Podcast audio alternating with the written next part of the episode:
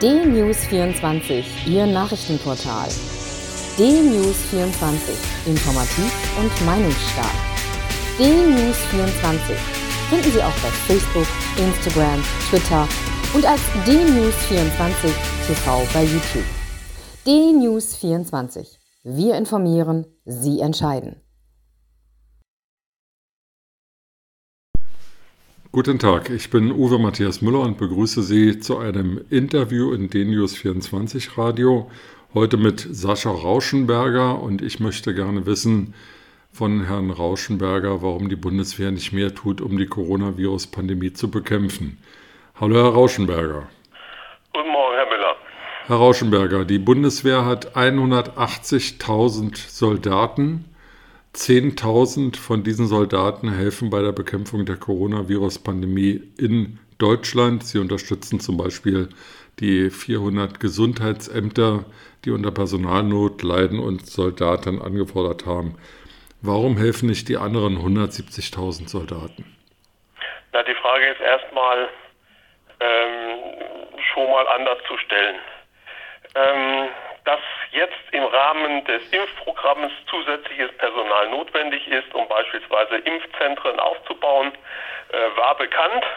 Das RKI ist damit keiner Silbe von äh, in ihrem Präventionspapier mit eingegangen und es wurden die 30.000, die dafür vorgesehen waren, nicht eingestellt. Warum? Punkt 1. Warum nicht? Warum nicht? Darüber liegen mir keine gesicherten Erkenntnisse vor, wie es so schön heißt. Aber ähm, man kann da von einem weiteren Versagen der Kette ausgehen, die ohnehin zu dazu geführt hat, dass zu wenig Impfstoff da ist, dass dieser zu spät kommt äh, und sich nahtlos in die Reihe dessen einfügt, was so als Chaos im bundesdeutschen Impfprogramm ähm, angesehen werden kann. Herr Rauschenberger, ähm, in Berlin-Friedrichshain-Kreuzberg, ein ausgewiesen linker Bezirk in Berlin, hat, haben die zuständigen Stellen äh, zunächst gesagt, wir wollen keine Soldaten, weil sie Soldaten sind und dann durften die, als man sie doch wollte, keine Uniform tragen. Aber es gibt ja noch viele hundert andere Impfzentren und andere Gesundheitsämter. Glauben Sie, dass die aus ideologischen Gründen keine Bundeswehrsoldaten wollen?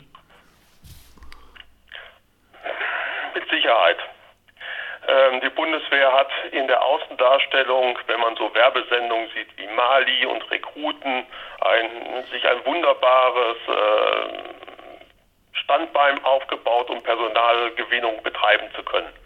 Diese Maßnahmen, die die Bundeswehr gestaltet hat, um auch öffentlichkeitswirksam das Image der Bundeswehr an sich zu verbessern, was eigentlich nicht zu verbessern sein bräuchte, wenn wir mal ehrlich sind, ähm, hat dazu geführt, dass die Akzeptanz wieder wächst.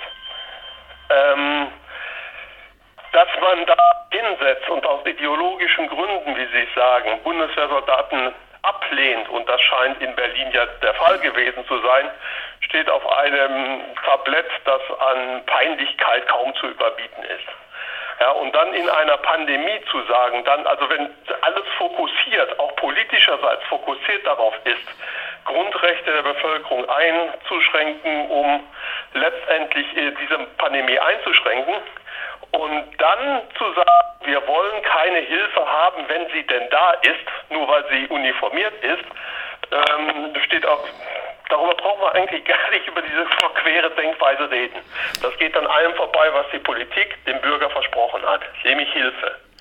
So. Also, und wenn wir jetzt noch kurz ähm, ins Feld führen wollen, dass die Bundeswehr als einzige Bundesorganisation in der Lage ist, praktisch auf Kommando größere Personenmengen, die dazu geeignet sind, qualifiziert sind, ausgebildet sind, grundsätzlich für Notlagen zur Verfügung zu stellen, sei es, ob zu viel Wasser vom Himmel fällt, ob der Schnee zu hoch liegt oder ähm, mal wieder ein Sturm in den Wäldern gewütet hat, ähm, ist es schon sehr, sehr bedenklich, wenn Politik meint, äh, dann in solchen Fällen auch noch über die Bundeswehr herziehen zu können. Als einzige die überhaupt noch sichtbare Alternative zu dem, was sie ohnehin schon verpasst hat.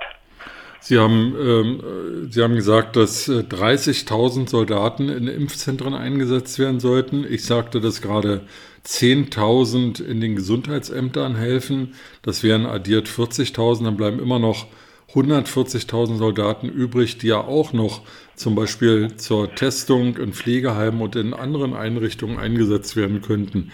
Wie viele Soldaten stehen denn real zur Verfügung, wenn man die Auslandseinsätze der Bundeswehr mal abzieht? Wie viele Soldaten könnten in Deutschland helfen? Ähm, ich sagte nicht, dass 30 Soldaten noch eingesetzt werden könnten für, ähm, für das Impfprogramm. Es ist richtig, 10.000 helfen bereits im Rahmen der Amtshilfe. 30.000 äh, hätten eingestellt werden sollen, um die Impfteams zu verstärken. Ähm, und Impfteams zu verstärken äh, kann man logischerweise nicht mit einem Brückenbaupionier, nicht mit einem Flugfeldhelfer und auch nicht mit einem äh, Maschinengefreiten von, von einem Schiff. Äh, insofern relativiert sich natürlich auch sofort die Zahl derer, die tatsächlich eingesetzt werden können. Die Bundeswehr ist wie ein großer Konzern zu sehen, mit verschiedenen Aufgabenbereichen und auch verschiedenen Möglichkeiten, das Personal anderswertig einzusetzen. Wenn Sie jetzt sagen, wir brauchen Leute innerhalb der Gesundheitsämter zur Nachverfolgung oder zur Dokumentation, kann das jeder Soldat oder auch jeder Mensch machen, der äh, sich mit Computern dahingehend auskennt, dass er Schablonen befüllen kann oder telefonieren kann. Wenn es darum geht, tatsächlich impfen zu können und zu dürfen, äh, sind wir dann natürlich, natürlich schon auf einem ganz anderen Boot, weil dazu äh, gehören dann gewisse Vorausbildungen, Zertifizierungen und Nachweise, die erbracht werden müssen, bevor irgendein Soldat mit was für auch immer einer Spritze an einen anderen ran darf. Beispielsweise im Rahmen der Einsatzausbildung 1996 war es nicht möglich, Soldaten äh, zu befehlen, einem anderen äh, eine Infusionsnadel in den äh, Arm zu stechen. Das ging nur, wenn der Vorgesetzte dem Untergebenen befohlen hat, ihn zu stechen. Nur mal so, ähm, welche Hürden da aufgebaut werden. Und insofern sind 180.000 Mann auf dem Papier mit der Einsatzlogistik und den Kameraden, die im Einsatz sind, in den Einsatz sollen oder gerade aus dem Einsatz zurückgekommen sind, dahingehend zu sehen, dass, dass äh, die Kontingente stellende Truppenverbände ausgelutscht sind. Und davon gibt es nicht viele. Weil auch in die Einsätze gehen ja mit Masse das Personal, was jetzt anderswo gefordert wäre. Wie viel, wie viele Soldaten sind dann im Auslandseinsatz ungefähr? Ja, Sie müssen nicht nur sehen, die im Auslandseinsatz sind. Wie gesagt, es ist diese Dreiteiligkeit von sollen gehen, werden ausgebildet, ähm, sind im Einsatz und kommen zurück und sind sozusagen in der Rekonvaleszenz. Ähm, da dürfen Sie von ungefähr 30.000 bis 35.000 Leuten ausgehen, die diese Einsätze stemmen und dann auch in Deutschland führen und unterstützen. Das ist also eine ganz erhebliche Anzahl, die dort drin ist. Beispielsweise die Marine ist dermaßen ausgelutscht, dass da gar nichts mehr geht. Ähm, Gut, jetzt wollen wir ja auch nicht mit dem Schiff ins Pflegeheim äh, schwimmen, aber wenn, sagen wir mal, 35.000 bis 40.000 Soldaten im Einsatz sind oder auf den Einsatz vorbereitet werden, dann wären ja noch genügend Soldaten da, die auf irgendeine Art und Weise in Deutschland bei der Bekämpfung der Coronavirus-Pandemie helfen könnten. Und wenn ich Sie richtig verstehe, ist die Bundeswehr auch dazu bereit und werden wohl auch die Soldaten bereit sein, wenn sie nicht sogar dem Befehl nur alleine folgen müssen. Also liegt es offensichtlich an der inneren Organisation, an den Gesundheitsämtern, an den Pflegeheimen, dass sie nicht die Soldaten in ausreichendem Maße anfordern. Also Soldaten anfordern geht ganz schnell.